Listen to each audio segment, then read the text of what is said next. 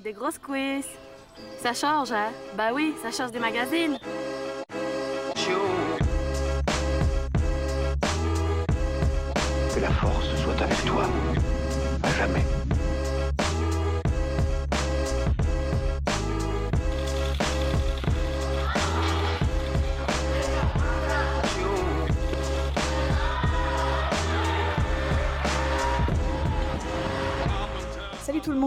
Retrouve pour un nouvel épisode de French Weightlifter, le podcast qui vous plonge dans l'univers de l'haltérophilie et du fitness fonctionnel français. Je pars à la rencontre aujourd'hui de Clint, un athlète et coach CrossFit français actuellement expatrié en Nouvelle-Zélande, qui va nous parler de son expérience à l'autre bout du monde, de ce que ce voyage lui a apporté sur le plan professionnel, mais aussi des sanctionnals auxquels il a participé en Australie. Salut Clint, Euh, tout d'abord bah, merci d'avoir répondu à mon invitation et euh, pour commencer est-ce que tu peux euh, te présenter un petit peu, nous expliquer ton parcours et puis me faire un petit débrief sur, ce que tu fais au quotidien actuellement? Ouais, pas de souci. Bah, merci déjà de m'accueillir. Donc, je m'appelle Clint, j'ai 30 ans, je viens d'Annecy. J'ai passé la majeure partie de mon temps à Annecy et depuis maintenant un petit peu moins d'un an, je suis en Nouvelle-Zélande. Je coach en CrossFit depuis maintenant 4 ans.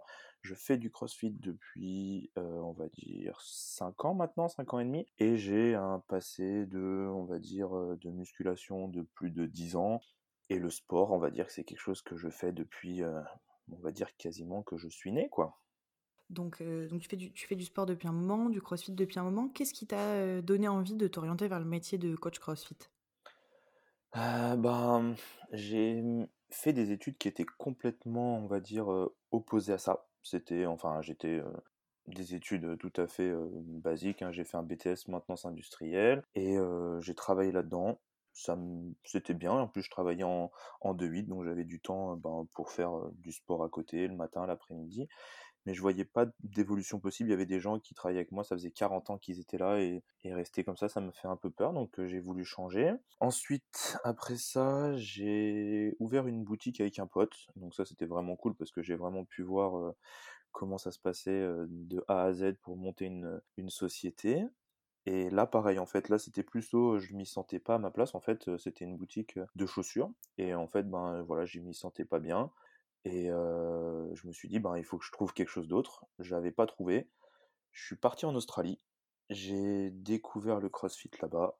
Et en rentrant, ben je me suis dit, ben voilà, c'est ce que je vais faire. Je vais mêler ma vie professionnelle et ma vie, on va dire, ma passion. Je vais lier tout ça. Donc j'ai passé mon BPGEPS et j'ai passé mon level 1 pour pouvoir euh, être coach de CrossFit. Euh, J'ai cru comprendre que tu avais passé ton level 1 en Australie. Est-ce que je me... Est-ce que j'ai mal compris? Non, non, euh, tu as, tu as fait de bonnes recherches. Euh, Ah, ouais. Ça me rassure Donc ouais, en fait, j'étais en Australie pour un an, un peu, un petit peu moins, et donc j'ai commencé vraiment à, on va dire, étudier et apprendre le CrossFit là-bas, et j'ai vu qu'il y avait un séminaire, enfin il y avait, un- il y avait un CrossFit Level 1 qui se faisait dans la ville où j'étais. Quelques mois, hum, pas tout de suite, mais quelques mois après, je me suis dit ben j'ai le temps de le préparer. Je me suis dit ben allez, ça fera que une expérience en plus et et voilà, une ligne de CV un petit peu différente, de passer mon level 1 euh, en anglais. Alors j'ai passé le séminaire en anglais, mais j'ai passé le, j'ai eu la chance quand même de pouvoir passer le test en français. D'accord. Ça devait être une super expérience de faire ça en plus euh, enfin, à l'étranger, ça devait être, euh, ça devait être vraiment cool. Bah, c'est assez marrant de voir que tu as aussi un parcours euh, d'entrepreneur, parce que du coup, c'est vrai que tu vas avoir une vision certainement sur les questions qu'on va peut-être pouvoir aborder par la suite, qui vont être pas seulement orientées sur le coaching, je veux dire. Comment t'es venue euh, l'idée euh, ensuite de partir euh, travailler en Nouvelle-Zélande? Puisqu'il y a eu un laps de temps, si j'ai bien compris, entre le moment où tu as passé ton, level 1, tu es rentré en France, etc., tu t'es lancé dans le coaching, et le moment où tu es parti?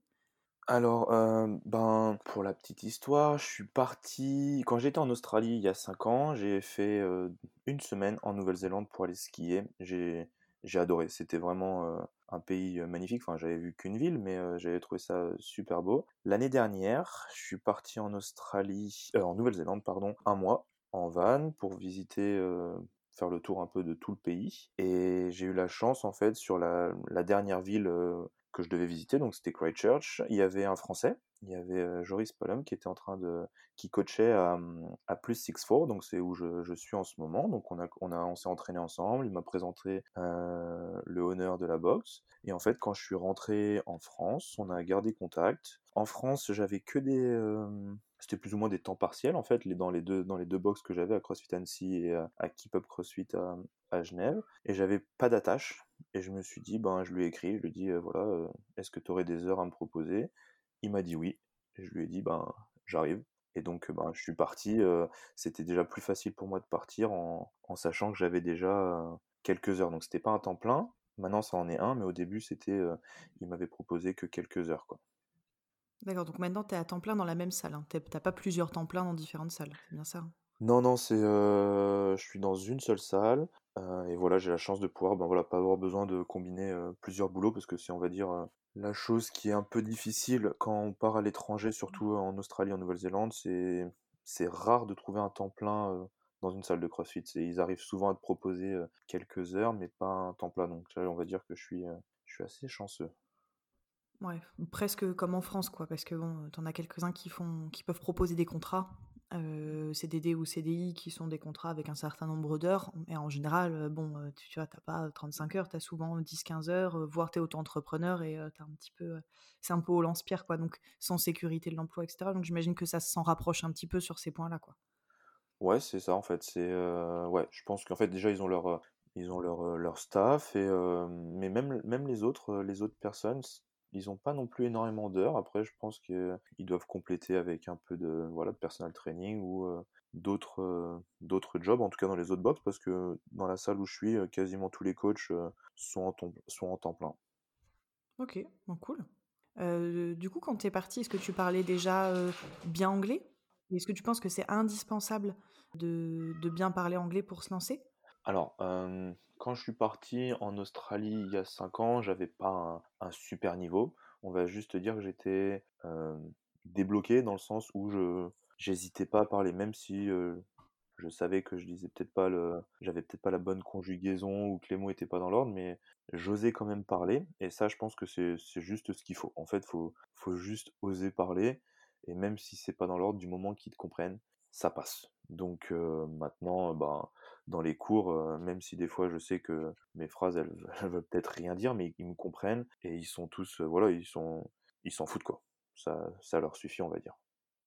D'accord. Donc si, enfin, pour quelqu'un tu vois qui voudrait se lancer, pour toi c'est pas forcément problématique de pas être euh, bilingue. Tu peux partir en ayant déjà quelques bases, quoi. Ouais, c'est ça. Bah en fait moi, le, ce que les, les, les adhérents me disent à chaque fois, c'est que ils pourraient même pas demander leur chemin en français ou dans une autre langue. Donc de voir quelqu'un parler dans leur langue et donner des cours et leur donner des explications, etc. Ben voilà, ils, pour eux c'est, ouais, ils sont tolérants. Ouais, ils, sont, ils, sont, ils, sont, tolérants à, à 100% quoi. Euh, J'avais une petite question au niveau des diplômes, parce que je sais que voilà, en, en Europe, on a essayé et encore c'est pas forcément le cas partout, mais d'uniformiser un petit peu les diplômes. En tout cas, au moins au niveau des diplômes universitaires, tu peux essayer de récupérer des équivalences et travailler dans d'autres pays sans trop de problèmes. Pour travailler en Nouvelle-Zélande, est-ce que tu as dû faire des équivalences, tu as dû demander des, dossiers, ou alors c'est un petit peu comme en Belgique, euh, les diplômes sont pas forcément obligatoires pour, pour être coach? Euh, Non, j'ai fait, fait aucune démarche. Ils m'ont juste demandé si j'avais au minimum mon level 1 et c'est tout. Après, euh, en tout cas pour ce, pour ce, boulot-là, il n'y a pas besoin de, de plus. Après, c'est plus euh, sur le terrain, quoi.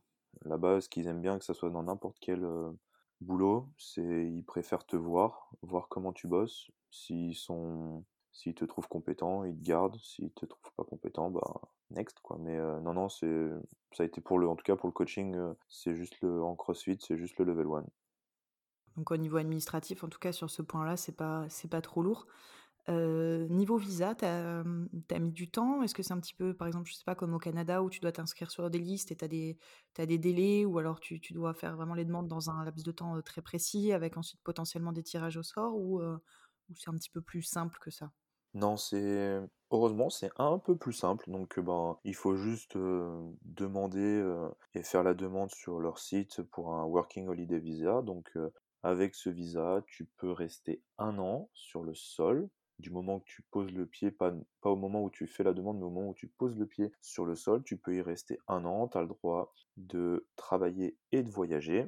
Donc ça c'est pour la Nouvelle-Zélande et la, demande se fait euh, sur internet. Je crois qu'il faut payer euh, quelques, je vais pas dire une centaine d'euros, mais peut-être un petit peu moins, je crois. Ça, ça fait ça prend quelques semaines pour avoir la réponse. Et par contre, après ça, tu n'as plus le droit de redemander le même visa. En fait, tu as le droit d'avoir ça qu'une seule fois. Et en Australie, c'est la même chose. Tu as le droit de l'avoir qu'une seule fois, sauf qu'en Australie, la limite d'âge, je crois, c'est 35 ans. Je crois qu'ils l'ont remonté. Et en Nouvelle-Zélande, c'est 30 ans. Donc en fait, moi, j'ai fait ma demande juste, juste avant, en fait. Donc j'ai eu, j'ai eu de la chance. T'es passé tout juste, ouais, carrément. C'est ça. mais tant mieux.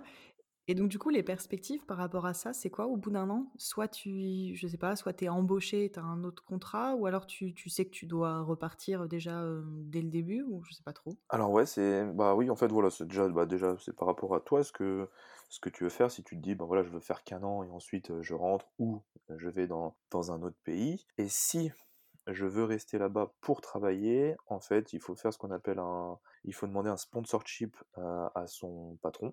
Donc en gros, là, c'est le patron qui prouve qu'il n'y a personne sur le sol de Nouvelle-Zélande qui est apte à faire le boulot que tu veux faire.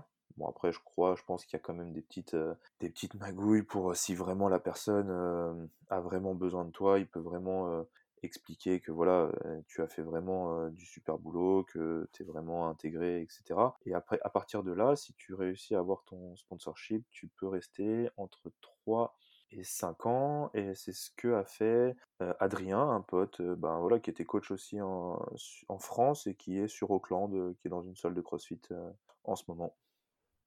D'accord. Et donc toi, c'est ce que tu aimerais faire ou tu, ou tu penses revenir à l'issue de ton année? Non, dans, dans, tous les cas, je vais rentrer, ça c'est sûr, hein, pour voir la famille, voir mon chien, très important. Euh, dans cet ordre-là. Ouais, quand même dans cet ordre-là, sinon je vais me faire quand même taper sur les doigts. Mais je sais que je vais rentrer. J'ai envie de voir si le, le fait d'être sur Annecy ou peut-être ailleurs en France, je m'y sens bien. Et si non, je repartirai soit en Nouvelle-Zélande, soit peut-être ailleurs si j'en ai l'occasion. Je ne je sais pas encore. C'est c'est un peu flou parce que voilà, avec tout ce qui se passe en ce moment, de toute façon, là, les, les frontières sont plus ou moins fermées, donc je ne sais pas trop. Mmh, ouais, donc affaire à suivre. C'est ça. Donc dans mes investigations, j'ai vu aussi que tu avais coaché donc dans les deux box dont tu nous parlais tout à l'heure, donc une en France, une en Suisse, et puis maintenant l'actuelle du coup en Nouvelle-Zélande. Est-ce que tu as pu observer des, différences au niveau des pratiquants que tu as pu rencontrer? Donc vraiment pas du staff, vraiment juste des, gens que tu as pu coacher? Alors je sais pas, tu vois, en termes de niveau, en termes d'ambiance, euh, est-ce que le, ce que moi j'appelle la gym étiquette, tu vois, c'est la façon dont se comportent les gens dans la salle. Est-ce que tu avais des grosses différences entre ces différents pays? Et si oui, bah lesquelles? Alors, alors, en tout cas, avec les, les salles que dans les salles où moi j'ai travaillé, je vois pas de différence. En tout cas, l'ambiance est la même. C'est vraiment, je peux vraiment parler de, voilà, de, communauté, en tout cas dans les salles où, où j'étais, parce que ben, les classes, en tout cas, sont, l'ambiance est la même. C'est, les gens sont, sont à l'écoute, les gens sont, sont motivés, les gens sont là pour se pousser les uns les autres. Enfin, je vois pas, j'ai pas été complètement bouleversé par une ambiance complètement différente en Nouvelle-Zélande. Après, je vais dire qu'en Nouvelle-Zélande, ils sont peut-être un peu plus. Euh, ils, le montrent un peu plus, ce, côté enthousiasme, etc. Mais, mais rien de, de plus que ce que j'ai pu euh, avoir dans mes cours euh, en France ou en Suisse. c'est, marrant dans un sens parce que du coup, ça veut dire qu'il y a vraiment une communauté CrossFit quelque part. Que tu dis, tu peux aller partout dans le monde et tu vas avoir des petites différences culturelles parce que c'est normal et même au sein d'un même pays ou même de différentes boxes tu vas avoir des approches un peu différentes mais c'est rigolo je trouve de se dire que tu peux aller n'importe où dans le monde et que tu vas retrouver le même le même processus quoi. Ouais c'est exactement ça. Après je pense que c'est bah, c'est sûrement aussi ce qu'on apprend avec CrossFit sur le level 1 level 2 mais je trouve que ouais, c'était c'est ça voilà, c'est enfin pour moi c'est similaire et c'est ça qui est cool parce que voilà, comme tu dis, on peut on peut aller n'importe où et on on se sentira chez soi, quoi. On, se sentira dans la, avec plus ou moins ses, ses collègues parce qu'il y a, il y a cette, même conviction, cette même envie de, de se donner à fond et, et d'y aller, quoi. Mmh. Donc toi, qui as un œil plutôt aussi entrepreneur, puisque tu as déjà eu une expérience entrepreneuriale par le passé, au niveau de la gestion des box, donc j'avais pensé, tu vois, plutôt à tout ce qui va toucher, je sais pas, au business, à la taille de la salle, à l'organisation, à la façon dont peut-être, surtout si vous êtes de nombreux coachs, à la façon dont, le, vous êtes managé, ou même l'approche du CrossFit en général, hein, même si tu avais l'air de dire qu'a priori c'était assez similaire. Est-ce que tu observes des différences entre, entre les différents pays sur, sur la façon de gérer tout ça? La seule différence que je peux voir avec les trois, les trois salles où j'ai travaillé, c'est juste qu'elles sont de tailles différentes. Donc il y a juste une gestion de plus en plus importante, plus la salle et, et le nombre d'adhérents est, est, important. Mais tu vois, après, si je compare les trois salles pendant le confinement, bah, c'est les trois les mêmes. Elles ont, elles ont fait des vidéos sur Internet pour présenter les WOD, elles ont fait des Zoom classes, ils ont prêté du matériel, on a essayé de faire du du one-one avec les personnes pour voir comment ils allaient, etc. Donc en fait, je trouve que si t'es si es passionné par ce que tu fais et que t'as pas ouvert une box uniquement pour bah, pour l'oseille, je pense que tu arrives à véhiculer. Je pense que tout le monde véhicule et travaille plus ou moins de la de la même façon et ça se ressent. Bah, je pense voilà avec les gens que qui viennent dans ta salle pour s'entraîner quoi. J'ose espérer qu'il y a plus grand monde qui ouvre une salle pour l'oseille parce que quand même normalement le message a dû passer depuis ces dernières années que si tu veux te faire un max de thunes, c'est pas ça qu'il faut faire. Effectivement, je pense que c'est plutôt un boulot de passion. Et du coup, je, vais, je vais garder le positif hein, de tous tes voyages. si tu devais prendre les bonnes pratiques que tu as pu rencontrer à gauche et à droite pour, pour ouvrir ta propre box, par exemple, est-ce qu'il y a des choses que tu garderais en particulier, qui t'ont marqué et qui vraiment, voilà, qui ont, qui ont du sens pour toi? Bah, moi, la première chose, voilà, c'est il faut il faut être proche de ses adhérents sur, le, sur la façon de les coacher, de faire vraiment du cas par cas pour tout le monde, parce que ben voilà, hein, chacun est différent, chacun a, son niveau de fitness. Donc pour moi, le plus important, c'est voilà, c'est vraiment de montrer aux gens que tout ce qui sort de ma bouche, ils peuvent avoir confiance en ce que je dis, parce que je crois en, en mes tips, en mes drills pour, pour leur apporter, ben voilà, les améliorer chaque jour. Et, et pour moi, ça, je pense que c'est le plus important. Si tu arrives à garder ça en ouvrant ta box, tu as tout compris parce qu'après, ça se fait avec le bouche à oreille euh, et, c'est comme ça que tu récupères de plus en plus de monde. quoi. Actuellement, dans la box euh, es vous faites des cours pour combien de personnes? Alors, ici, c'est un petit peu différent. On a des classes de 25, mais nous sommes entre 2 à 3 coachs par classe. Donc je trouve le principe super parce que, bon, après c'est sûr que la, la, salle permet ça. En gros, ben oui, on peut se permettre d'avoir 25 personnes en même temps dans la salle, mais avec trois coachs. Un qui gère un petit peu plus le déroulement de la, de la classe en expliquant les WOD, en faisant attention à l'heure, et les autres sont un peu plus là pour, bah voilà, ils tournent dans la salle, ils vont voir les personnes. Ce qui est bien, c'est que s'il y a un drop-in ou une personne qui est un peu plus en difficulté, ben tu peux laisser un coach avec lui et tu vas pas délaisser le reste du cours. Donc voilà comment on travaille ici. C'était la seule grosse différence par rapport au cours en France et en Suisse. Sinon après le contenu reste le même. Au niveau du contenu, justement, vous suivez une prog particulière ou crossfit.com ou alors c'est le honneur qui, enfin le honneur ou un head coach, hein, je sais pas d'ailleurs, qui, euh, qui gère la programmation? Ouais, c'est le c'est le honneur qui s'occupe de la prog. Euh, donc c'est euh, si je dis pas de bêtises, c'est 6-4 Training System. Donc ce qui est intéressant aussi, c'est que cette programmation en fait, les WOD qui sont dans les classes, c'est aussi les WOD des compétiteurs. Donc en gros, ben, pour un compétiteur, il a sur sa prog petit a, b, c, d, e, et ben en fait le cours du jour c'est a, b et c par exemple. Donc ce qui est intéressant, c'est que dans les cours, il y a aussi les compétiteurs, donc ça met une ambiance, les gens sont contents de woder aussi avec les compétiteurs, et ça met une, petite valeur ajoutée que je n'ai jamais vue en France. Ouais, mais il me semble, en plus, on, en a parlé avec, euh, avec Elodie, notamment dans un épisode précédent. Euh, précédent. Euh, c'est effectivement assez rare les programmations aujourd'hui qui, qui différencie pas, on va dire, les cours collectifs et la programmation plus à viser compétiteur. Et que à l'inverse, du coup, ceux qui le font, c'est vraiment génial parce que ça permet d'éviter un petit peu le souci que certains rencontrent d'avoir des groupes dans leur salle, ce qui est déjà normal parce que tu as des affinités, donc les groupes se forment naturellement.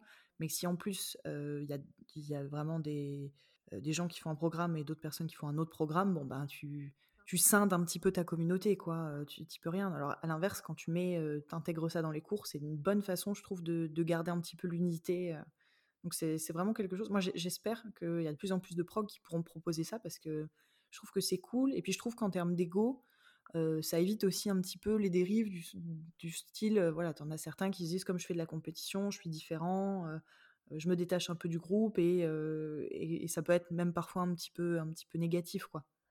Ouais, carrément. Enfin, ouais, c'est. Moi, je vois le, la petite, la, fin, la valeur ajoutée de ça, c'est que ben, les gens peuvent s'entraîner avec les compétiteurs. Les compétiteurs, ben, ils ont, parce que souvent, ben, en France, les compétiteurs, ils ont le créneau, enfin les open gym pour s'entraîner, mais il y en a qui peuvent peut-être pas, ils peuvent venir s'entraîner que le soir, mais la, salle ne permet pas d'accueillir un open gym en même temps que la classe. Et de faire ça, ben, ce qui est bien, c'est que ben, tu as juste à intégrer la classe, tu fais ben, le WOD parce que c'était le, c'est le même WOD que les compétiteurs et après ben, soit tu restes un peu après ou tu restes un petit peu avant et tu fais l'extra de, de ta prog compétiteur. Alors je sais que alors c'est pas une question particulièrement difficile, mais je sais que ça dépend de la taille des structures, à mon avis quel que soit le pays, parce que forcément si, si tu es honneur d'une salle et que tu coaches et que tu as un autre coach, bon, ben, tu mets pas forcément un système managérial en place quand tu es deux personnes, tu vois, tu, fonctionnes un petit peu au feeling. Après, plus les salles sont importantes, plus il y a un besoin, je trouve, de, de s'organiser, de staffer un petit peu, voire même de répartir les compétences ou les responsabilités sur les coachs, ce qui est, je trouve, en plus constructif parce que quand tu responsabilises une personne en lui donnant voilà, un axe de travail particulier, comme, j'en sais rien, toi tu es en charge du CrossFit Kids, à toi de faire des suggestions, de, faire des cours, de, proposer des événements éventuellement. Déjà, est-ce que c'est une grosse salle, de ce que j'ai pu comprendre, là où tu es? Et est-ce que tu as des bonnes pratiques de management? Est-ce que tu as, vécu des, moments comme ça? Est-ce que c'est bien organisé? Vous faites des réunions Tu vois? Est-ce qu'il se passe des trucs intéressants Donc oui, c'est une, très grosse salle. Hein. Je pense que en Nouvelle-Zélande, ça doit être là... Alors en termes d'adhérents, je sais pas si c'est la plus grande, mais ça ne doit pas en être loin. En termes de niveau, c'est, je pense, la, la, plus, la plus forte. Hein. On, a fait, on fait top 5 monde en prenant les top 10 euh, hommes-femmes aux Open, donc ce qui est assez cool. après, en termes de management, là-dessus, en fait, mon, mon honneur s'occupe plus ou moins de tout. Donc nous, les, les coachs, on est plus ou moins au même niveau. on a de temps en temps des réunions, on est tout le temps sur... on a un, un chat sur Messenger pour discuter un petit peu, pour voir ce qui allait, ce qui allait pas dans les, dans les classes pour améliorer ça du matin jusqu'au soir. Mais sinon, c'est très bien organisé. Enfin, moi, en tout cas, je sais que ben, le honneur, c'est un couple, ils sont, ils gèrent ça de maître et voilà, c'est, c'est leur petit bébé et, ils prennent du temps, quoi. Les, ils, sont à, ils sont à la boxe H24 et, et c'est aussi pour ça qu'elle, fonctionne aussi fort, quoi. Il n'y a pas de secret. Hein. Oui ça c'est clair, je pense que c'est la constante, hein, parce que tu peux pas y passer, euh, tu peux pas y passer peu de temps. Tu peux commencer un peu avec le temps, avec euh, si ça tourne bien à déléguer certains trucs, mais euh, te désengager, ça me semble toujours un peu compliqué. Ouais, c'est hein. sûr. je reviens un petit peu à ton coaching, du coup, à toi vraiment en titre perso. est-ce que depuis que, que tu es là-bas, tu as dû adapter un petit peu ton coaching ou à l'inverse, est-ce que, est-ce que tu pourrais dire que tu as progressé sur certains points ou que tu as peut-être remis en question des choses que tu avais acquis par le passé et qui ont un peu évolué dans ta vision des choses? Bah en fait, quand je suis arrivé, j'ai fait pas mal de j'ai fait quelques mois où j'étais pas le, le coach qui on va dire qui dirigeait le, la classe, j'étais plutôt là comme deuxième ou troisième coach à montrer les mouvements et à passer un peu dans la salle pour coacher. Donc j'ai fait beaucoup ben voilà du du one to one donc c'était vraiment cool parce que ben voilà j'avais il fallait qu'en en quelques mots la, la, personne elle elle soit corrigée et qu'elle comprenne et qu'elle soit voilà dans, remise dans le droit chemin et qu'elle soit poussée pour pour aller chercher un petit peu plus loin. Après ce que j'ai pu améliorer c'est peut-être sur mon sur ma façon d'être pendant le cours d'être d'être de les motiver un peu plus, de d'utiliser plus de mots, on va dire, forts pour les voilà, pour, pour pas qu'ils s'endorment. Parce que voilà, il y a des fois, comme ils se connaissent tous, ben, ça part un petit peu, dans tous les sens, mais ça après je pense que c'est dans toutes les boxes dès que les gens, commencent à avoir trop d'affinités, c'est difficile de les cadrer. Mais non, après, j'ai eu j'ai eu la chance d'avoir, des bons, on va dire, honneurs en France et en Suisse pour m'avoir, donné les bons conseils. Après, bah, voilà, j'ai fait mon ma propre expérience et pareil, ben, mon le honneur en Nouvelle-Zélande, il est souvent là pendant les cours, donc de temps en temps, il vient me voir, voilà, ça serait bien de faire ça comme ça. Après sur, pour moi, c'est encore un peu plus, évident, voilà, il me donne, des mots, qui sont un peu plus percutants en anglais que ceux que j'utilise, donc c'est plus, voilà, sur le moi, c'est plutôt sur l'anglais que sur mon, sur mon coaching, à proprement dit. Mmh. Ouais, bah, c'était sûr que de toute façon, à l'étranger, ça allait forcément te faire évoluer, on va dire, parce que ben, d'autres publics, d'autres approches, même si visiblement ça a l'air d'être quand même assez, assez similaire, mais bon, forcément, de toute façon, même si tu étais resté en France, je pense, plus tu coaches, plus ta vision du coaching évolue, quoi. Parce que tu, fais certaines erreurs, tu apprends à les corriger, tu, à l'inverse, tu te rends compte que quand tu fais telle ou telle chose, tu as plus d'impact, donc tu essaies de reproduire un peu plus fréquemment. Enfin, c'est, moi, je trouve, à titre perso, pour avoir été coach aussi, que ça évolue constamment, quoi, dans, dans tes en question et dans ce que tu fais un peu évoluer, quoi. Ouais, après, ce qui est un peu, enfin, en tout cas pour ma part, c'est vrai que je peux vite tomber dans une, une sorte de routine, et en fait, après, ben, si tu as le malheur de rester un peu là-dedans, bah, tu tournes vite en rond et tu et as du mal à voir quoi améliorer, parce qu'en fait, bah, tu vois que ça fonctionne plus ou moins et que les gens sont contents, mais il y a toujours une remise en question à, à avoir, et c'est aussi comme ça ben, que, tu, que tu fais évoluer ton coaching, et je pense que ben, voilà, le fait d'être parti en, en Nouvelle-Zélande, d'avoir d'avoir un nouveau honneur qui est là voilà, pour corriger les quelques petites choses qui n'allaient peut-être pas dans mon coaching, ou juste tout simplement l'améliorer, c'est clair que ça c'est que bénéfique. Mmh. c'est clair, c'est clair. Euh, je vais te parler un petit peu de compétition maintenant. Alors, j'aborde le sujet. Euh, il y, a, du apprendre et à laisser, puisque j'ai vu que, malheureusement pour toi, euh, la dernière grosse compétition sur laquelle tu t'étais engagé, ça s'était pas passé comme prévu. Ça. bon, ça, c'est un peu les aléas du direct, on va dire. Je te laisserai nous en parler après. donc, j'ai vu que tu avais participé à des grosses compètes en France aussi. Hein, c'était pas ta première, du coup, là, en, en Australie, mais c'était ton premier sanctionnal, si, si je me trompe pas. Est-ce que tu peux nous parler un peu de cette expérience et, éventuellement aussi, vu que tu as fait de la compète en, Europe également, ce que tu peux voir peut-être de similaire ou de différent? Alors, oui, comme tu dis, sujet qui fâche. alors, effectivement, j'ai été à un sanctionnal, je me suis déplacé, j'ai fait le premier event et je me suis blessé. Donc, non, en fait, ouais, je, je me suis qualifié en individuel aux Australian CrossFit Championship qui, se qui, qui était à Brisbane en Australie. Et en fait, ils avaient une nouvelle épreuve qui s'appelle le Beach Flag. Donc en fait, c'est une épreuve pour les sauveteurs là-bas en Australie. Et en fait, c'est une épreuve où tu démarres allongé sur le ventre dans le sable. Et en fait, au, top départ, tu dois te lever, te retourner, et tu dois attraper un bout de bois qui est planté dans le, dans le sable, et bien évidemment, il y en a un ou deux de moins que le nombre de, participants. Donc en fait, c'était la grande première où des athlètes de CrossFit allaient ben, jouer un peu des coudes et des épaules pour attraper ce bâton. Et à l'entraînement, ça se passait super bien parce que ben, j'ai la chance à Christchurch qu'il y, a des plages, donc je me suis quand même pas mal entraîné là-dessus. J'étais assez confiant. Et malheureusement, bah, premier, premier plongeon que je fais, je sens mon épaule qui, qui sort et qui re rentre, donc subluxation de l'épaule. Donc après, après ça, il y avait une épreuve dans l'océan avec des belles vagues et je me suis dit non, je peux pas risquer, vu la taille des vagues, d'aller dans l'océan avec mon épaule si, si elle me fait mal ou qu'elle ressort dans l'eau, ça va pas le faire. Et donc j'ai pu faire juste un autre event durant le week-end. Et voilà. Donc voilà un petit peu mon expérience de mon sanctionnal. C'est un peu bizarre comme première expérience, mais non, après, si je compare un petit peu ce qui se fait en France et, et en Australie, on a vraiment de très très belles compétitions en Europe. la plus grosse que, que j'ai faite, c'était les French. C'était, elle n'était pas encore, c'était pas encore un sanctionnal, mais là, en tout cas, l'organisation, c'était, c'était juste incroyable. Et enfin voilà quoi, c'est, il y avait rien de plus en Australie, voire même celle que, ben, j'ai plus ou moins participé, on va dire. J'ai même été tristement surpris du manque de professionnalisme, on va dire, parce que elle était pas sans sas.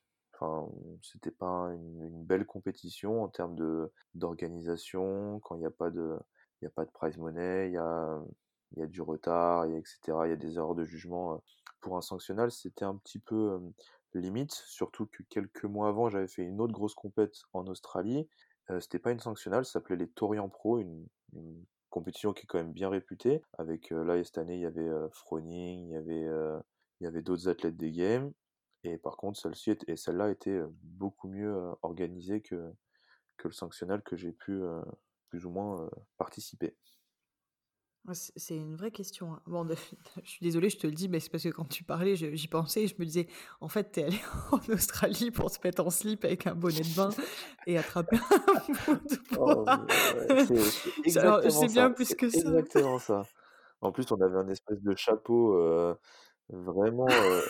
En plus, oui, parce que, oui, voilà, c'est ça, oui, parce qu'en fait, le beach flag, ils ont. je pense que c'est pour représenter chaque chaque plage, ils ont leur propre bonnet, hein, c'est pas un bonnet de bain, c'est juste un bonnet, alors je sais pas à quoi il sert exactement.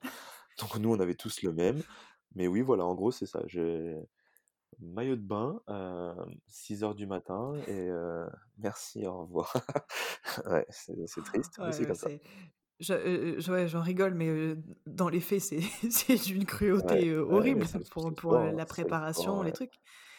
C'est le sport, effectivement, mais c'est vrai que bon, l'épreuve en soi, moi, évidemment, je l'ai vue à distance. Hein, j'ai un peu halluciné, mais pas forcément dans le mauvais sens, parce que bah voilà, on dit tout le temps le CrossFit, c'est aussi, c'est aussi la, vraie vie, donc c'est pas forcément que les mouvements qu'on attend tout le temps. Et puis ce que je trouve assez cool, c'est d'avoir des, mmh, vu qu'il y a des sanctionnals maintenant, c'est d'avoir des épreuves un peu locales, tu vois, parce que c'est un peu l'occasion aussi hein, de faire découvrir un petit peu ton patrimoine, des trucs et tout. Donc dans l'idée, je trouvais ça original et, et assez marrant. Bon, effectivement, pour toi, l'issue est pas si funky que ça, mais.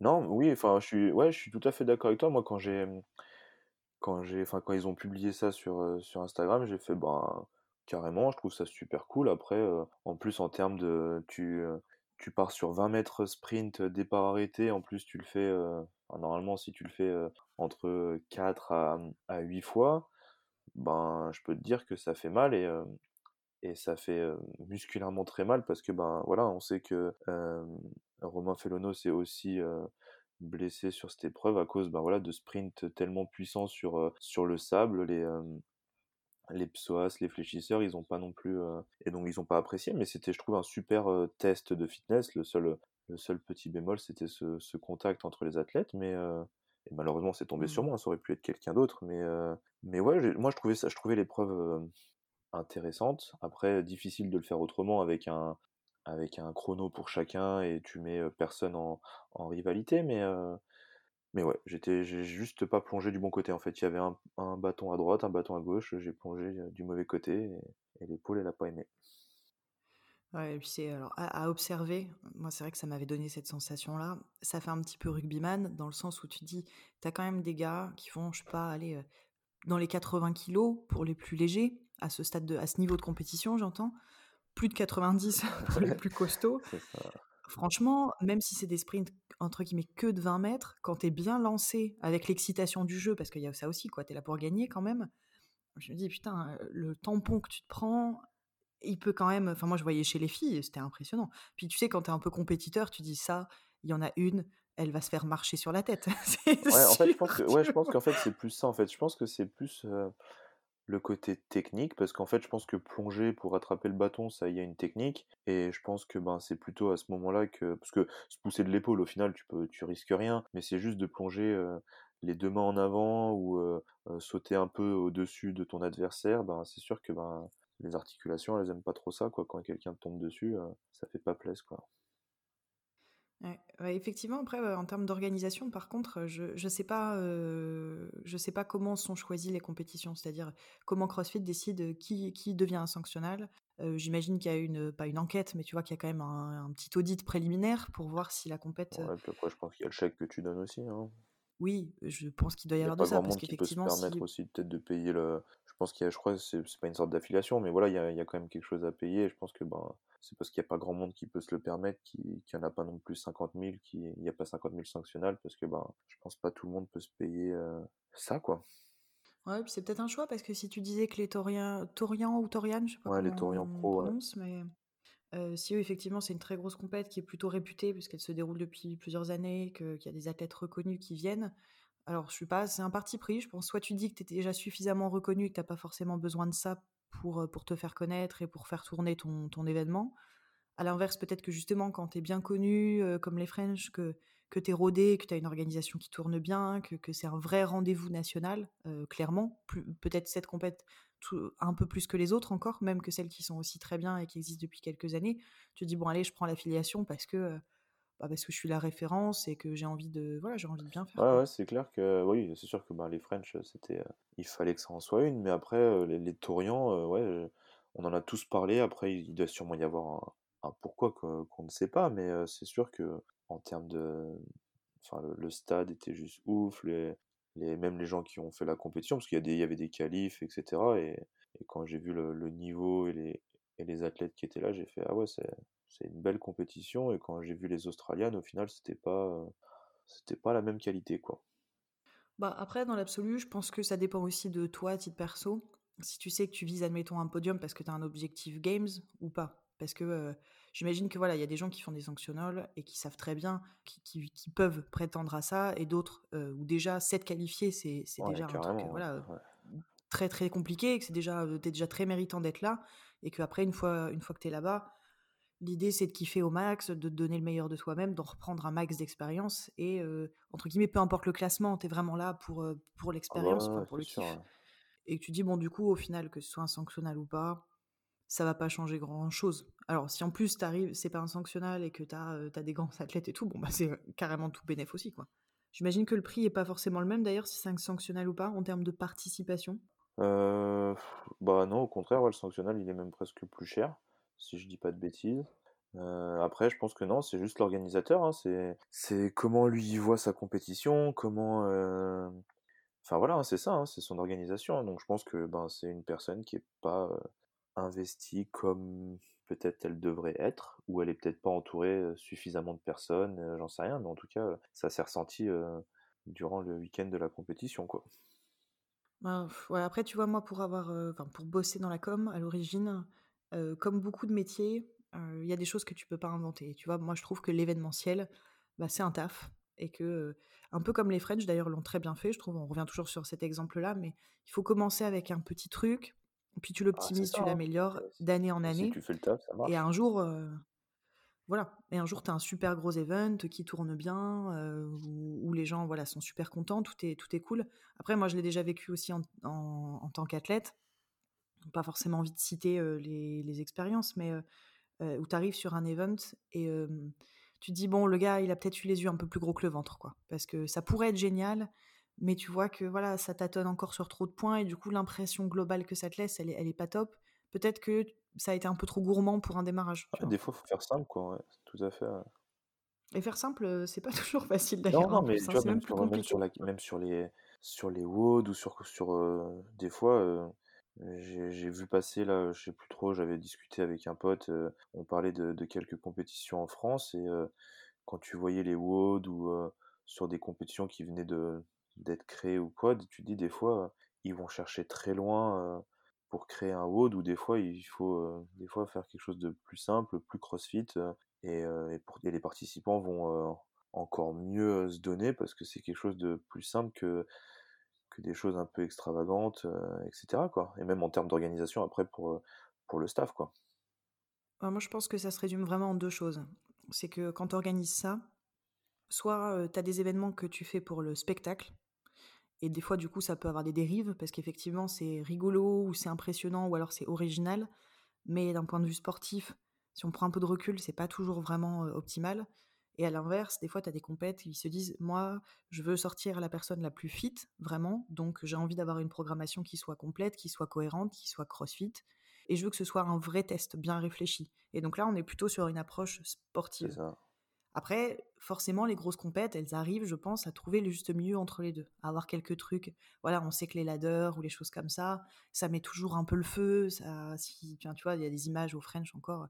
Voilà, où tu es dans les petites arènes, tu as du monde, il fait beau, enfin, tu vois, il y a un truc super, super fun, quoi. Et, et, des fois, tu as des compètes où tu dis que tu vas te retrouver à faire des trucs avec, avec des objets étranges ou à courir des, des, distances complètement improbables ou des choses. Et tu dis non, mais en fait, ça reste une compète quand même un peu locale pour certaines et peut-être que c'est un peu trop. En tout cas, c'est mon avis. Hein, mais, ouais, je suis tout à fait d'accord. Ouais. Ça veut trop se démarquer, tu vois? Ouais, c'est ça. Et puis en plus, maintenant, il y en a tellement que, voilà, comme tu dis, ils veulent peut-être se démarquer. Et, oui, moi, je suis plutôt du. Enfin, je pense que c'est bien, toutes ces compétitions, parce qu'au moins, ça ouvre des, places à plus de monde. Parce que, bah voilà, c'est sûr que le crossfit, c'est difficile de se qualifier sur des compètes. Donc, qu'il y ait plus de compétitions possibles, enfin, qu'il y en ait plus, c'est très bien pour, plus de monde. Mais je pense que, voilà, il faut pas oublier que faut faire attention quel public tu viens chercher. Donc, tout dépend du public que tu as il faut faire les, les en conséquence, quoi. Ouais, carrément. Complètement d'accord avec ça.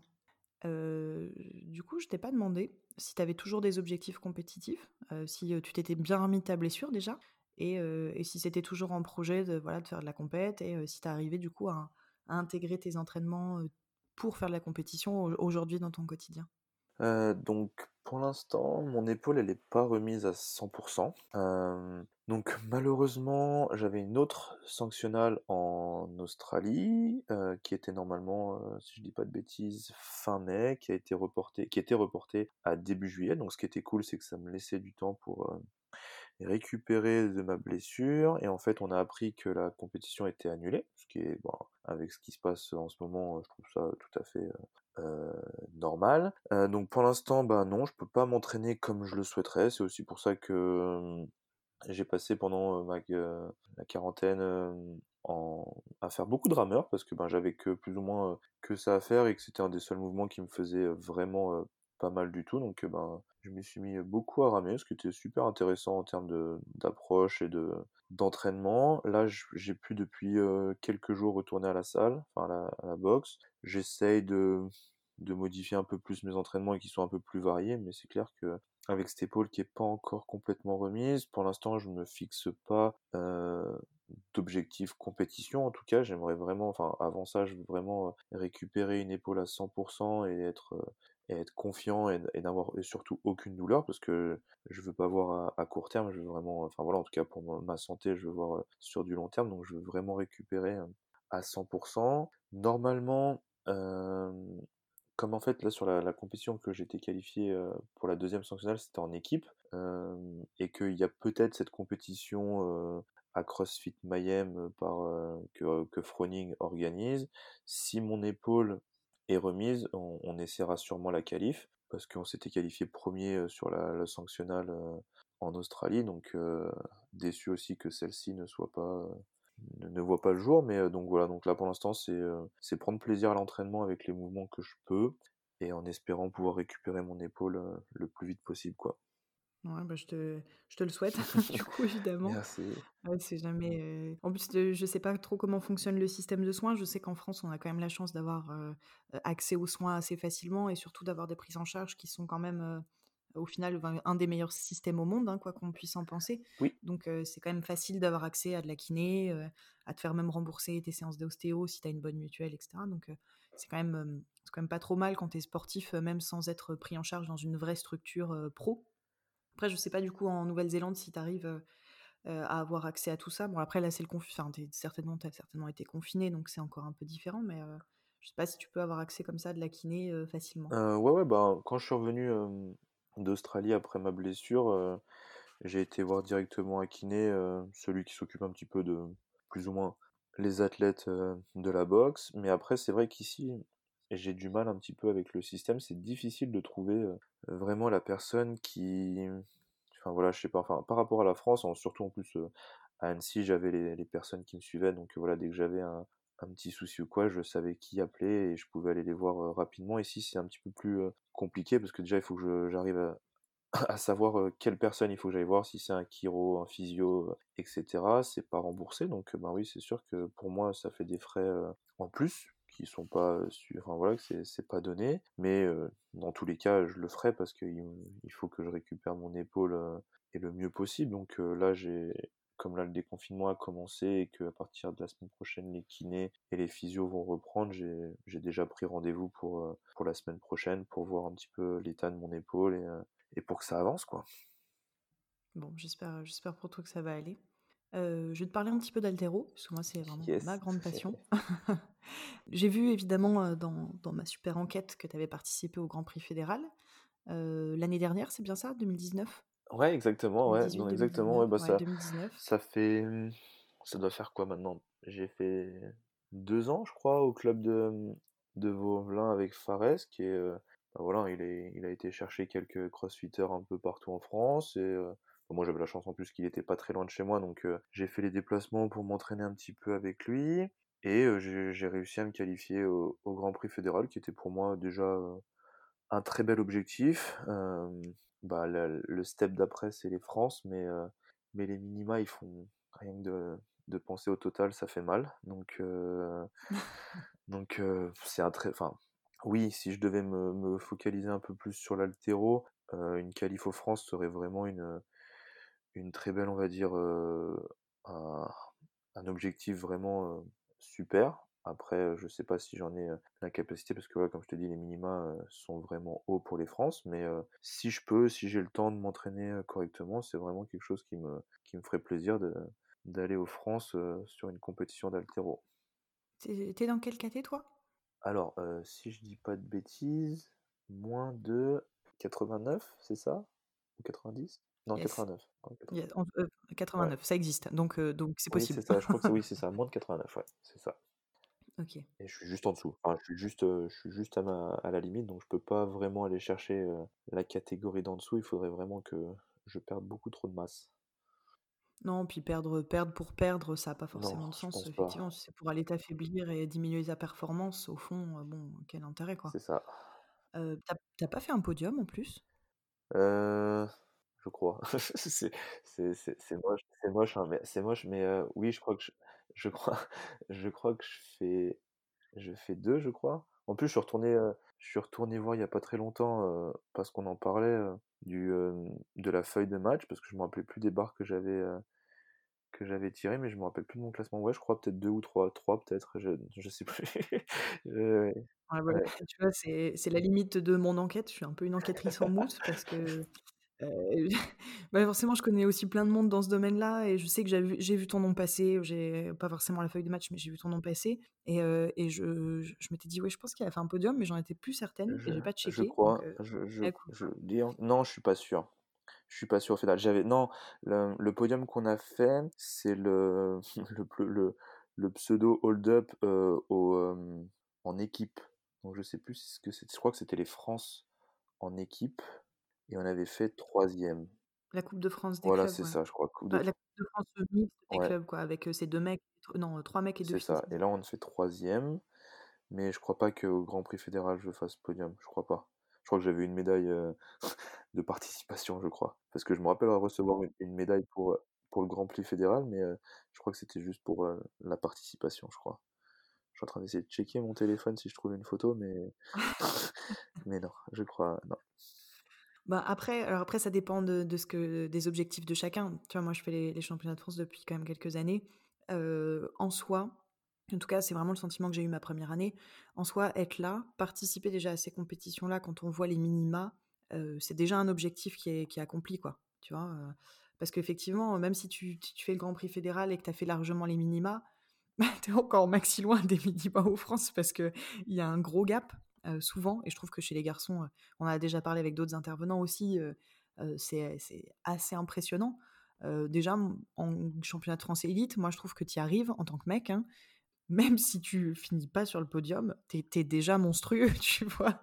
c'est vrai, hein, tu as déjà ce, oui, Après, je pense que oui, je pense que les minima, en tout cas, pour les crossfitters, on va dire, moi, comme tu dis, pour un gars, aller en région, c'est déjà, c'est déjà pas mal. Pour les filles, je trouvais que, enfin, comme il y a pas mal de filles au, club, en tout cas les crossfiteuses s'en sortent vraiment bien, quoi. Je trouve que chez les filles, au moins le fédéral et voire même le France, si tu si tu tires bien, quoi. Je trouve que c'est un peu plus abordable et encore, mais faut quand même taffer, hein. Mais chez les mecs, c'est vraiment c'est costaud quand même. Bah, alors tu vois, moi j'identifierais ça comme aussi le nombre de KT. Parce que chez les filles, effectivement, le niveau, il est assez relevé également. Alors je pense pas que ce soit forcément que rapport au minima, je pense qu'aussi que les, les, femmes en France, leur niveau en haltérophilie, il a fortement augmenté. Et je trouve, moi, ce qui est, que ce qui est intéressant, c'est que il y a des filles super fortes dans toutes les KT. Et il y en a rarement qu'une seule, tu vois? Ouais. Moi, quand je regarde les feuilles de match de certaines de mes copines, franchement, bon, tu as toujours par exemple une nana de l'équipe de France qui se détache encore sur le devant, mais la deuxième, la troisième, la quatrième place, je me dis, ça, ça pourrait être n'importe laquelle d'entre elles, quoi. dans toutes les KT, hein, tu vois. Donc je trouve que c'est peut-être plutôt ça, parce que chez les mecs, c'est vrai que tu as des mecs de l'équipe de France aussi qui se détachent fortement, et après, j'ai l'impression, en tout cas, que tu as des mecs qui réalisent tout juste les minima et que du coup, bon, le, match, il est déjà plié, on sait qui va gagner. Ensuite, bon, tu as deux, trois personnes dans la KT. Parfois même, du coup, le match démarre, tu sais déjà que tu es sur le podium sans avoir fait de barre. Ouais, c'est un peu ça, quoi. Après, je pense que oui, c'est sûr que oui, c'est... Ouais, je trouve, ça, je trouve ça cool, en tout cas pour les filles. Je trouve que oui, il y a plus de, plus de bagarres chez les filles que chez les mecs. Chez les mecs, ouais, le, les niveaux sont, sont un peu plus, il y a un peu plus d'écart, quoi. Donc, euh, donc ouais, non, mais c'est vrai que l'altéro, c'est vraiment quelque chose qui m'a, qui m'a plu et que, que je vais continuer, en tout cas en termes de compétition, je trouve ça vraiment super sympa. Et je viens de trouver la photo, parce que, entre temps, et oui, je, fais ah. deuxième, mais, euh, alors ce qui est bien, c'est que je suis pas dernier de ma caté, alors je sais pas si on était que trois, mais en tout cas, je fais deuxième. Voilà. je fais deuxième. Bravo, bravo, c'est bien. Félicitations. Ça m'a vachement marqué, hein, parce que ça a vachement marqué. non, je, de, de, de, cette compétition, je me rappelle que de mon euh, que de, de l'échauffement. Je me rappelle qu'à cette compétition, je, n'ai pas su, je pense, le poids qu'il y avait sur la barre de tout l'échauffement. J'étais dans mon truc, je, il me disait tire, je tire, je, je, savais, je crois pas vraiment savoir les, barres que j'avais, et après, ben, tu vas sur le plateau et tu, fais ce que tu as à faire, mais c'était assez cool, quoi. Ouais, c'est assez positif. Hein. Je pense que tu peux négocier un peu avec ton entraîneur pendant les compètes par équipe ou les compètes indives parce que ça s'inscrit dans, tu vois, dans, un processus. Tu sais que tu as fait un cycle et que la compète qui va arriver au bout du cycle, tu vises autant et autant, tu vois? Et donc l'objectif, c'est d'être sur ces barres-là. Après, quand tu arrives aux France et que tu es en mode, par exemple, je veux faire les barres pour gagner, bon, tu es, vraiment, si tu t'entends bien avec ton entraîneur, t'espères que lui, normalement, sait ce qu'il peut te mettre et ce qu'il peut pas te mettre, et que toi, ton taf, c'est de t'échauffer, d'aller sur la barre et de tirer, quoi. C'est, vraiment la compète de l'année où, où t'es moins dans, dans ton ressenti personnel. T'es là, es là pour faire ce pourquoi t'es préparé. Ouais, c'est ça, moi, c'est ce que j'aime bien en altéro, c'est que tu réfléchis pas, tu, tu fais confiance à ton coach. après, moi, j'avais la chance aussi que bah, dans ma catégorie, j'étais le seul, donc il pouvait vraiment bien s'occuper de moi, hein, parce que quand des fois je vois les catégories femmes, c'est un peu plus sport pour lui, mais en tout cas, je me rappelle qu'à cette compétition-là, c'était ça, quoi. C'était, il me connaît, il sait les barres que j'ai, il voit comment je tire à l'échauffement, donc il voit si je suis sur un, je suis sur un bon jour ou pas, et après, ben voilà, hein, c'est à lui d'ajuster et de, et de choisir les bonnes barres pour faire le taf, quoi. Mmh. Ouais, complètement. Je vais te parler un petit peu plus de toi encore. on, est déjà là-dessus hein, depuis le début, mais euh, peut-être plus parler, on va dire, de choses un peu plus euh, subjectives, disons, de, tes retours d'expérience, euh, plus à titre vraiment perso. Alors, je sais que tu m'avais dit que c'était une question difficile. J'ai hésité à la maintenir, mais je l'ai gardée quand même parce que je trouve que ça fait un peu d'introspection, tu vois. C'est, jamais, mauvais. Est-ce que tu as, alors c'est, peut-être que le mot est pas le bon, mais est-ce que tu as un échec préféré ou vraiment, tu vois, quelque chose dans ta vie de coach ou d'athlète que tu as peut-être un peu foiré ou qu'avec le recul tu ferais autrement et qui maintenant tu te dis, bon bah voilà, en fait ça m'a vachement apporté dans mon parcours Comme tu dis, ouais, question, question difficile. Non, après, je suis, enfin, après ma mentalité et ma façon d'être fait que je vais, je verrai jamais le négatif dans le sens où tout va m'apporter en fait. je suis où je suis aujourd'hui parce que j'ai travaillé de telle ou telle façon et que et voilà et au final je peux pas dire que on va dire que mes échecs j'aurais j'aurais voulu les changer. Je suis content peut-être d'avoir fait les échecs ou d'être d'être passé par certains stades pour en arriver où je suis aujourd'hui.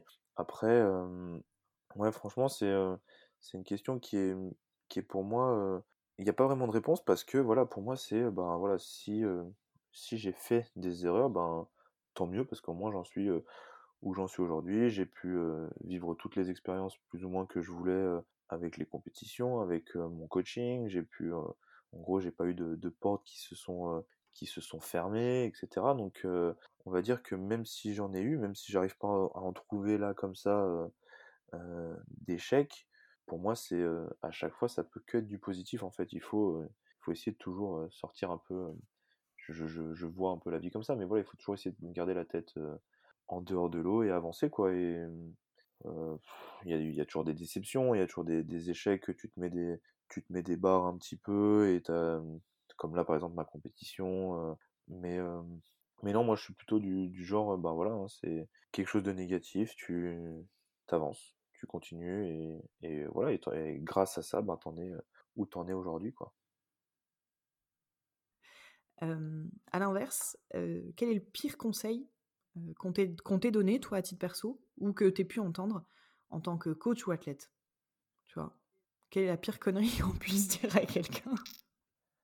En tout cas, pour un adhérent, la pire connerie, c'est de lui dire de partir fort les 30 premières secondes d'un WOD. Ça, c'est une grosse connerie. Hein, ça, c'est la plus Non, non franchement, la pire, la pire connerie, de, ouais, de vouloir brûler les étapes, de, de croire qu'on est, de croire qu'on est un bon coach trop vite, étant donné que ça fait quelques mois ou quelques années que tu es coach. je pense qu'il faut toujours se remettre en question, il faut toujours vouloir apprendre, toujours essayer de d'avancer avec le temps, parce que ben ça, ça évolue, etc. Et je pense qu'il faut il faut nous aussi, coach, évoluer avec le temps et avec les, la pratique. Et, et je pense que le, pire conseil, c'est de, rester sur ses acquis, je crois, et de dire, bah voilà, il faut toujours continuer de, visionner des vidéos, d'écouter des podcasts, d'ouvrir un bouquin, de peut-être prendre une, autre formation parce que tu sais qu'elle peut que t'apporter sur ton coaching. donc, ouais, je pense que c'est ça, le pire conseil, c'est de rester, rester sur place, quoi. Bah, donc du coup, dans le prolongement de, cette question-là, selon toi, aujourd'hui, qu'est-ce qui fait qu'un coach est un bon coach? En gros, si tu devais retenir quelques points, qu'est-ce que tu dirais vraiment? C'est quoi les essentiels d'un bon coach? Les essentiels d'un bon coach, alors c'est qu'il s'exprime bien.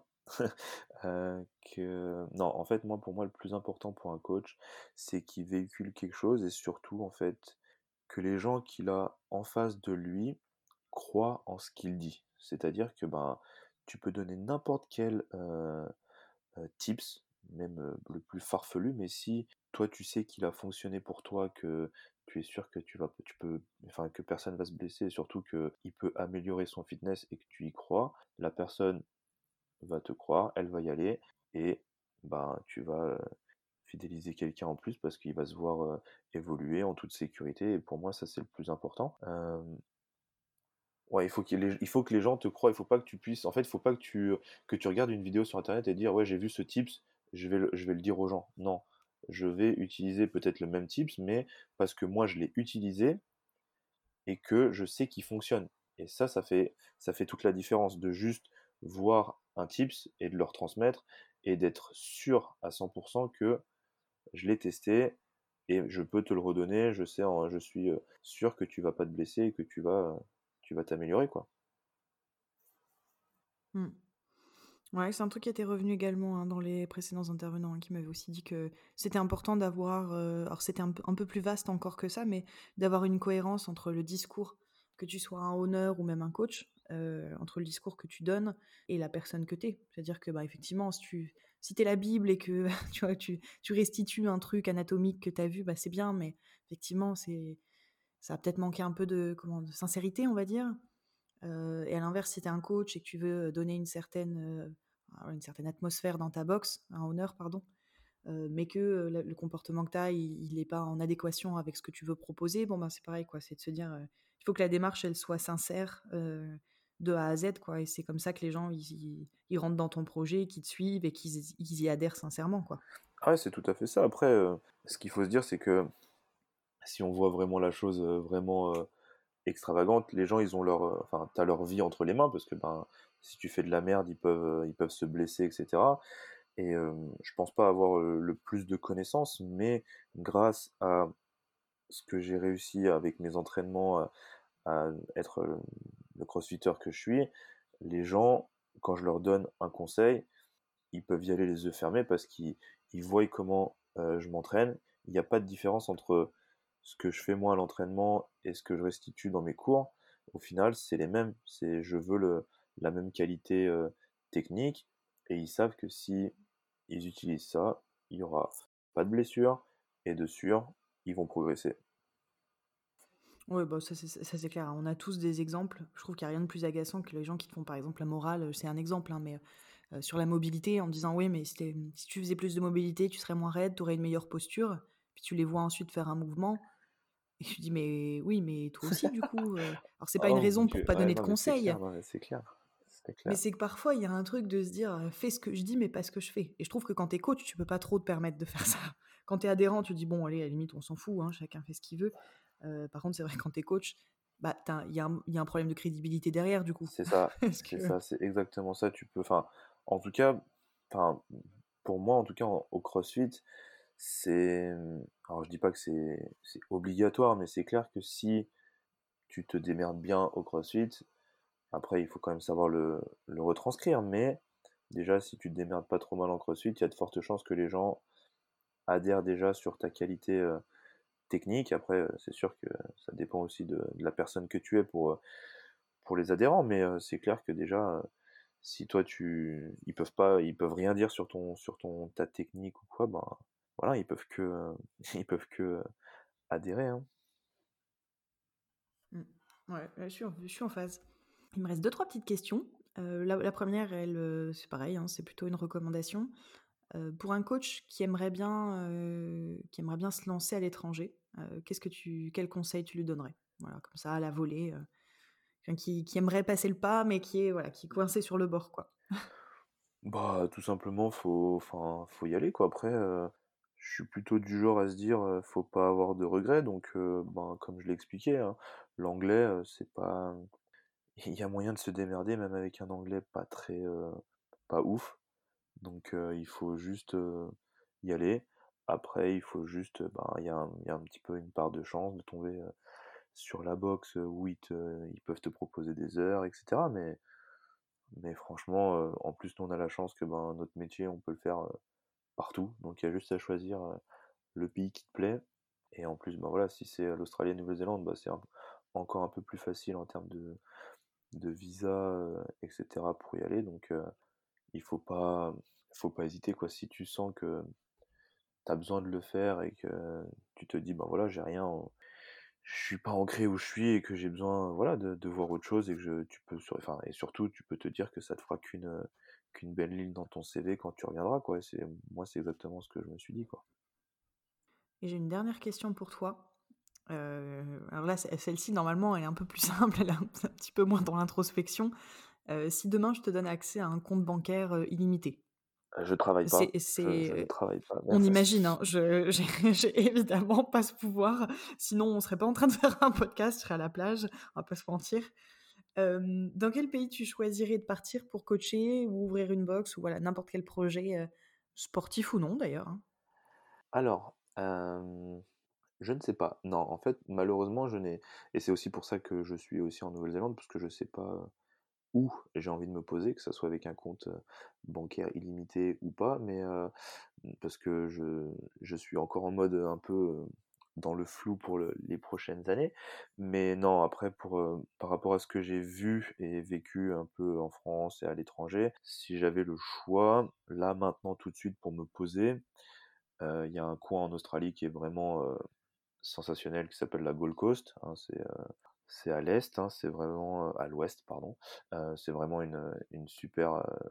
c'est des plages à perte de vue avec une ambiance vraiment cool. Et je pense que ouais, se poser là-bas, une box avec un petit coin café de spécialité, petit resto genre breakfast et, brunch, un truc à la cool, tu vois. mais après, ça peut le faire aussi bien à Annecy, ça peut le faire aussi bien en Nouvelle-Zélande. On va dire que je suis pas le genre de gars à choisir un, endroit juste par rapport au. Il faut qu'il y ait un peu tout, quoi. Il faut qu'il y ait, faut qu'il y ait l'atmosphère, faut qu'il y ait les gens, faut qu'il y ait et ça, et ça va aussi avec la famille, les amis et tout. Donc c'est vrai que si je pars en Australie, je serai tout seul. Il faudrait que je les fasse tous revenir. Mais comme j'ai les sous, je pourrais. Donc après, euh, C'est pas faux. pas faux. Non, mais ouais, l'Australie, c'est cool. J'ai vécu euh, un petit peu là-bas. Euh, pour ceux qui aiment pas l'hiver, bah, il y en a pas vraiment. À part si tu vas dans le sud, euh, tu ressens un peu. Mais sinon, euh, sur la Gold Coast, euh, en hiver, euh, tu peux même presque te poser à la plage. Donc, euh, donc non, c'est un petit cadre de vie euh, assez sympa. Pas de cachet. Mais ouais, après, bien évidemment, c'est si tu me, tu me donnais un petit compte en banque, mais ce, n'est pas le cas. Donc, donc je pense que d'ici quelques mois, ça sera de retour en, France, mais on verra par la suite. D'accord. Bon, du coup, je te demande pas ce que tu veux faire pour la suite, j'ai ma réponse. c'est ça, c'est ça. Mais euh, bah, en tout cas, c'est cool, hein, parce que c'est une, une page blanche à écrire. Donc, euh, même si ça peut être un peu, enfin, pas effrayant, parce que c'est peut-être pas le terme, en tout cas, je pense pas que ce soit ce que tu non. mais euh, c'est toujours bien de se dire, bon, bah là, je peux faire. Enfin, évidemment, il y, y a le financier, mais en gros, techniquement, je peux faire ce que j'ai envie à ce stade. Ouais, c'est ça, bah ouais, c'est ça qui est cool en fait. Enfin, en tout cas pour moi, parce que je n'ai pas, j'ai pas d'attache et j'ai rien qui me fait, euh, qui m'oblige à rentrer. Mais, euh, mais c'est clair qu'au final, tout est faisable. Tu, il n'y a pas de oui mais, etc. C'est, il y a juste à prendre ton sac, tu mets euh, trois shorts, trois t-shirts, et tu pars quoi. Après, en plus nous voilà, la chance qu'on a, c'est qu'avec notre boulot, tu peux même aller travailler dans n'importe quelle salle de, fitness pour commencer, et après dès qu'il y a une opportunité, et ben tu passes dans une salle de CrossFit. Et si en plus tu, tu te démerdes pas trop mal, il y a de fortes chances que tu puisses intégrer le groupe compétiteur, etc. Donc euh, ça peut aller très vite, hein. Ça peut aller très très vite. Ok, bah super. Euh, écoute, euh, merci d'avoir euh, répondu à mes questions et de nous avoir présenté ton, ton parcours et ton expérience, un petit peu euh, bah, du- d'une expérience à l'étranger, euh, des quelques bonnes pratiques. euh. Merci beaucoup et, euh, et je te souhaite plein de bonnes choses et puis euh, au Bah, plaisir. merci, c'était super sympa. Et euh, bah oui, à bientôt. Allez, je glisse. C'était très bien. C'était très bien.